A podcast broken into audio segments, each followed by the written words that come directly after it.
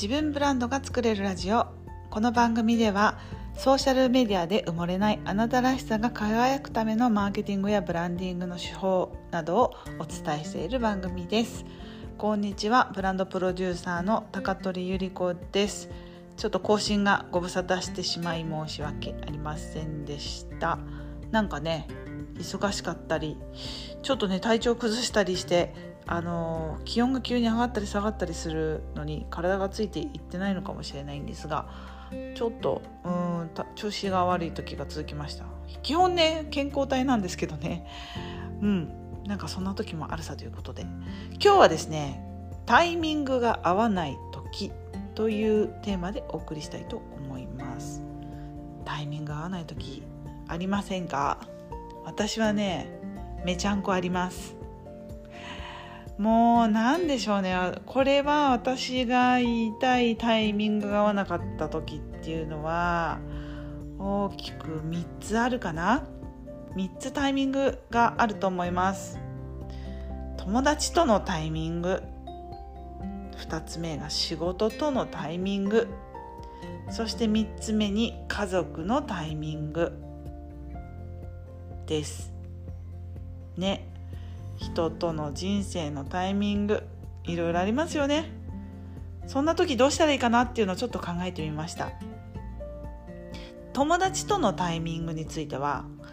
例えばね「あ友達と会おう会おう」って言ってなんかふとしたところで思い出してメールして今度近くで会おうって言ってなかなか都合がつかない時ですね。お互いの予定が合わずに結局会わずじまいで終わってしまう。もしくはメールのやり取りでなんかお互いの暇な時間やねプライベートの生活のリズムが合わない時あるよね。私今火曜日と木曜日働いてるんだって言うとああその日はね子供があの幼稚園が休みで子供がいるから出かけられないわとかね。そういうのありますよね。あとは理解のすれ違いがある時もまあタイミングっていうんでしょうか。そんなつもりで言ったんじゃないのになっていうことを誤解されてうんなんかこう説明する機会を逸してしまった時。これもタイミングですよね。こういう時ってどうしたらいいかっていうと時間を変えて仕切り直すと意外とすんなりいったりするもんです。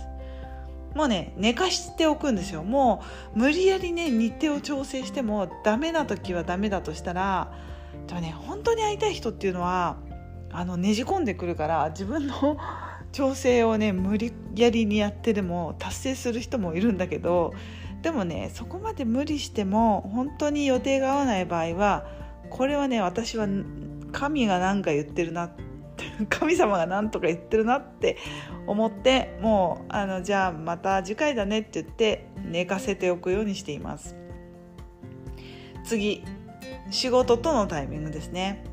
例えば私の場合、えー、転職活動で申し込んだ会社からお断りの連絡が来た時何万とありましたねこれね。うんうん。あとは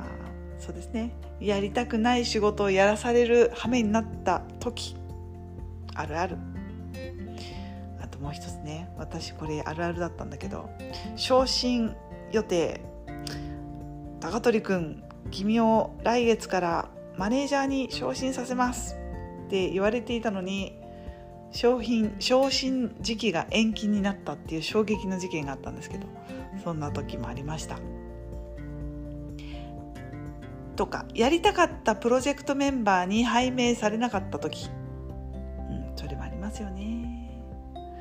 そうでね私は特にあのバリキャリから海外移住をきっかけに完全にゼロ主婦になり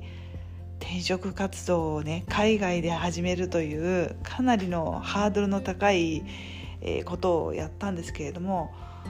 転職活動はねもうズタボロでした。もう書類を送ってももうそもそも面接に行けないし面接に行ってもなんかね自信過剰であもう面接まで行ったら受かるもんだってすごい思い込んでいたんですが結局面接に行っても100%アウトでしたね。まあ今考えればいろいろ穴はたくさんあるんですが転職活動や就職活動で決まらない時っていうのはやっぱりね本当にはあなたにマッチしてないものだというふうに私は信じています。うん、でね例えばなんですけど私大学卒業して、えーと、就職活動した時には第一希望してたね会社には行けなかったんですよね。で当時他で受かった会社に就職してで3年後にあのその会社からねヘッドハンティングして実はあの第一希望の企業に転職するという経験をしたことがありますそうだからねその時には来なくても後から来るっていうことがあるんですよね。あの今から思い返してみてもきっと大学卒業して新卒でその第一希望のところに入ってたらきっとねあのズタボロだったと思います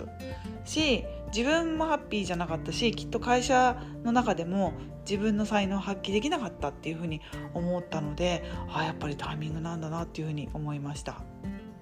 あとねあの前にいた会社に、えーと、この起業をしてからお声かけをいただいて今一緒にお仕事させていただいてるんですけれどもその前はね実は私から結構売り込んでいて なんか何とかしてお仕事を一緒にできないだろうかということですごい売り込んでたことがあったんですよね。その時はねあのもうあの人も足りてるしあのいらないですって言われてお断りされていたことがありますでもねあじゃあもうそこの道はないのかと思って、えー、違う道を進もうって決めるとなぜかね向こうからね寄ってくるんですよね、うん、仕事のタイミングってそういうもんだと思います。本当にねおのずと向こうからちゃんとやってくる。でやってこなかったらきっと自分に必要ないっていうのが私のセオリーです。そして最後にね家族のタイミング。これはねありますよね。うん子供が欲しいのになかなかできないとか。引っ越ししたいのに良い物件が出ない。もしくは抽選で外れたとか。あと子供のね受験で志望校に行けなかった。とか。あと旦那さんの、えー、仕事とね自分の生活のタイミングと仕事仕事と生活のタイミングが合わないとか。こういうこともあると思います。なんかね家族の問題であるほどやっぱりね固執しちゃうことがすごくあって手に入らないって思うと例えば不妊治療とかね私も実は経験したことがあるんですが